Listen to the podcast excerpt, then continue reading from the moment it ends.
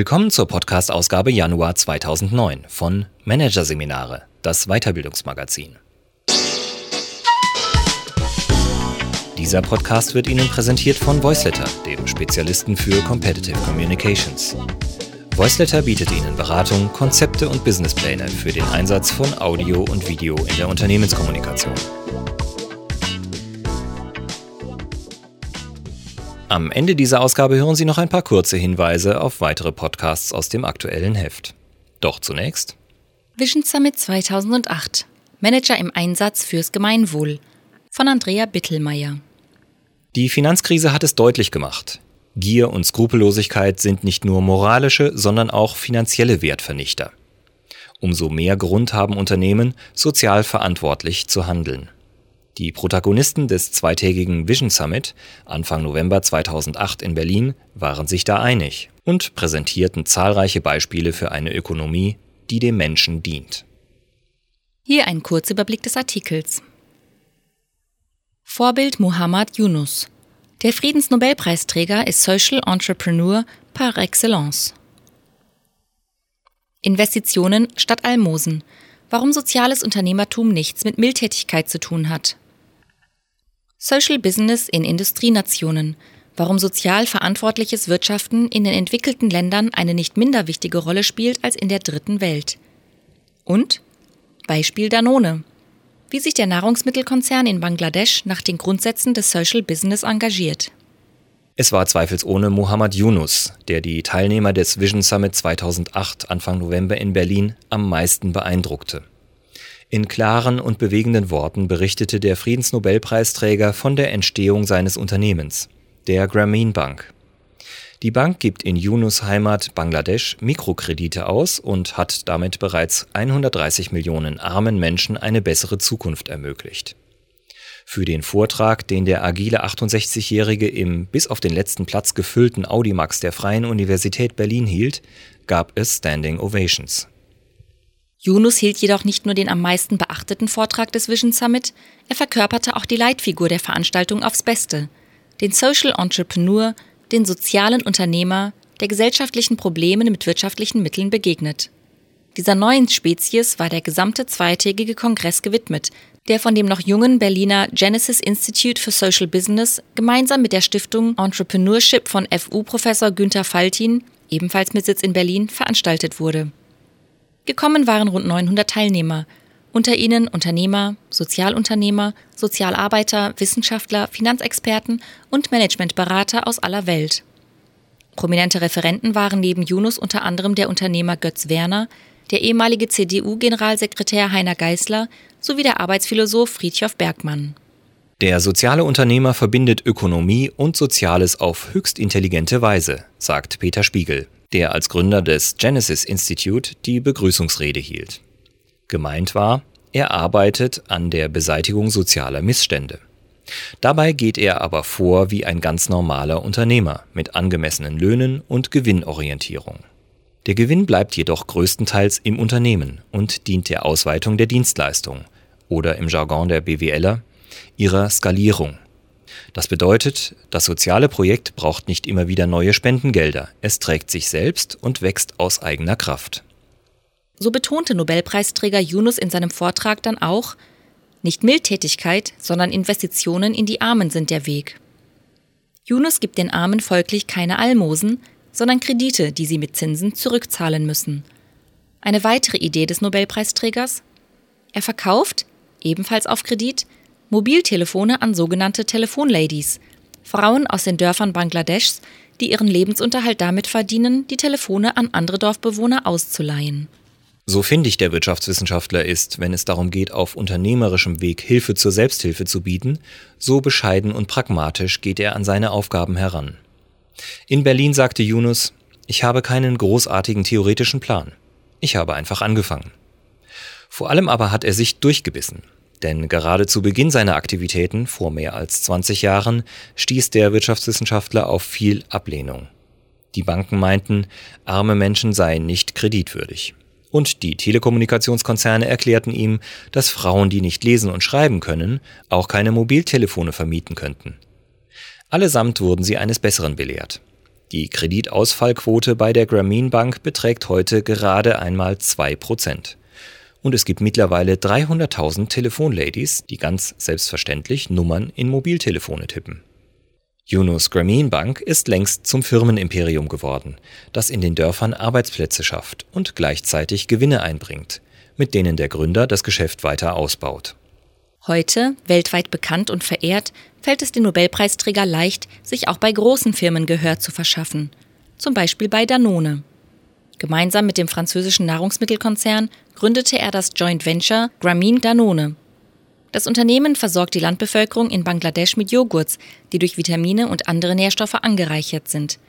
Damit schafft es nicht nur neue Arbeitsplätze, sondern verbessert gleichzeitig den Gesundheitszustand der Kinder. Es wirtschaftet effizient und trägt sich vollständig selbst.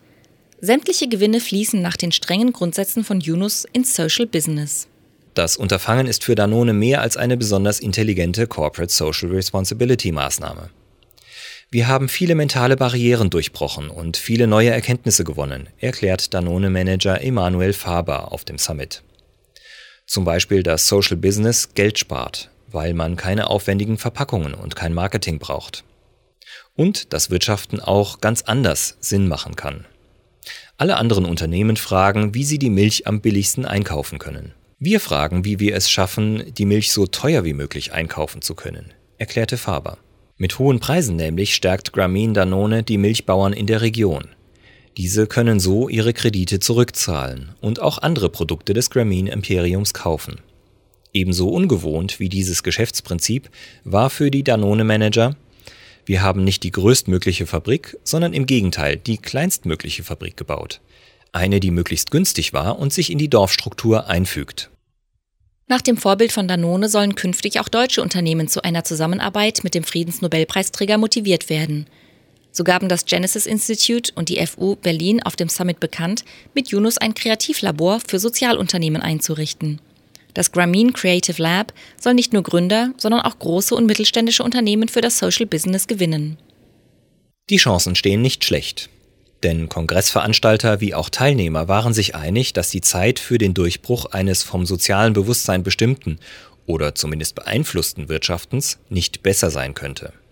Schließlich zeigt die jüngste Finanzkrise an den Weltmärkten laut Veranstalter Spiegel, Gier ist keine dauerhafte Grundlage für ein funktionierendes Wirtschaftssystem. Ein tragfähigeres Fundament sei hingegen Sinnhaftigkeit, wie auch der Arbeitsphilosoph Friedjof Bergmann in seinem Vision Summit Workshop betonte. Wir brauchen eine andere Ökonomie, die bescheidener und einfacher ist und sich an echten Bedürfnissen orientiert. Bergmann ist überzeugt, Wellness und Luxus wird sich nicht mehr verkaufen. Die jetzige Wirtschaft schrumpft. In den Subprime-Krisen geschüttelten USA hat Bergmann erste Indizien erspäht.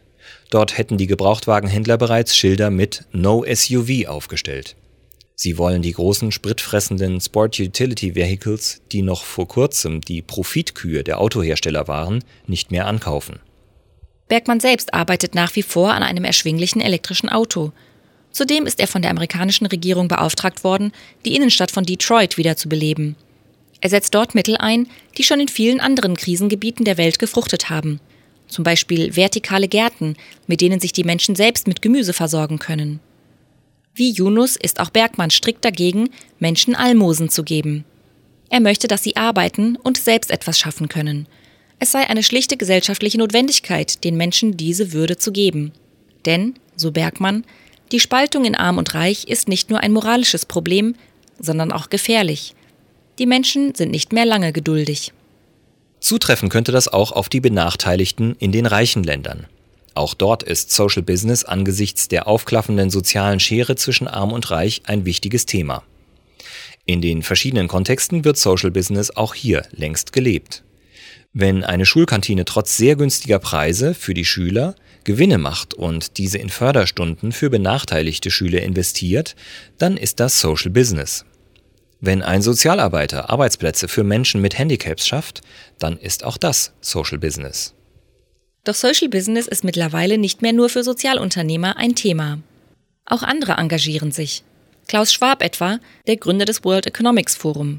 Schwab hat bereits vor zehn Jahren eine Stiftung für Social Business gegründet und verschafft sozialen Unternehmern eine Stimme auf dem Weltwirtschaftsforum. Ein anderer Aktivist ist Bill Drayton, ein Ex-McKinsey-Manager, der sich seit 20 Jahren mit der Organisation Ashoka um die Anschubfinanzierung von Sozialunternehmern kümmert. In Deutschland gibt es Ashoka seit zwei Jahren. Die sogenannten Ashoka Fellows bringen Leben und Unternehmergeist in strukturschwache Regionen oder bewegen rechtsradikale Jugendliche dazu, von Gewalttaten abzulassen. Einer der in Deutschland aktiven Fellows stand beim Vision Summit auf dem Podium. Sehr anschaulich erklärte der türkischstämmige Murat Vural, wie er sein Fördersystem für benachteiligte Migrantenkinder aufgebaut hat. Seine Idee? Er motiviert bereits integrierte Jugendliche dazu, jüngeren Migranten zu helfen. Und ist damit wieder alle Erwartungen höchst erfolgreich. Social Business wird nie so profitabel sein wie klassisches Wirtschaften, erklärt zwar Gastgeber Spiegel auf dem Gipfel. Doch neben soliden Erträgen kann diese Art zu wirtschaften dem Unternehmer noch etwas anderes bringen, nämlich mehr Zufriedenheit. So erklärte der ehemalige Softwareunternehmer und heutige Social Entrepreneur Rodrigo Baggio, ich hatte viel Geld, war aber nicht glücklich. Heute fühle ich mich viel erfüllter. Baggio initiierte Computerschulen in den Favelas, den armen Vierteln Brasiliens. Die Favelas stellen die Räume bereit, Baggio bildet Lehrer aus, die dann jeden Monat bis zu 120 armen Kindern pro Schule den Umgang mit Computern zeigen. Auch das große Vorbild Yunus erklärte, ich bin glücklich, wenn die Kinder, denen wir helfen, glücklich sind. Amüsiert erzählte Yunus, dass er häufig gefragt werde, ob er sich nicht ausgenutzt fühlt. Zum Beispiel von Firmen wie Danone, die ihr Image mit ihm aufpolieren möchten. Der pragmatische Revolutionär lacht darüber nur und erklärt, solange das Geschäft nach seinen Regeln funktioniert, sei er gern bereit, sich ausnutzen zu lassen. Please use me, ruft er seinen faszinierten Zuhörern zu.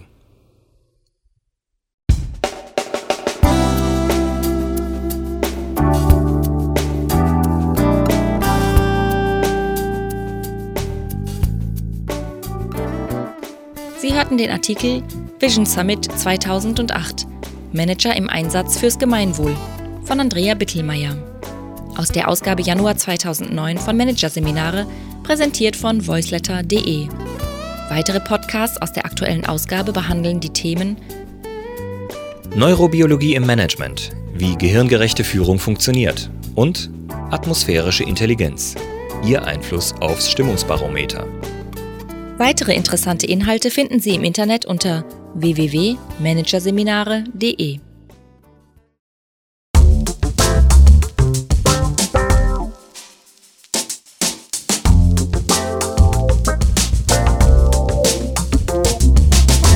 Das war der Podcast von Managerseminare, das Weiterbildungsmagazin. Ausgabe Januar 2009. Dieses Audiofile wurde präsentiert von Voiceletter, dem weltweit ersten Anbieter im Bereich Business Podcasting. Übrigens, mit unserem neuen Beratungskonzept entwickeln wir für Sie innerhalb von 24 Stunden einen strukturierten Einstieg in die neue Welt der Unternehmenskommunikation per Audio und Video. www.voiceletter.de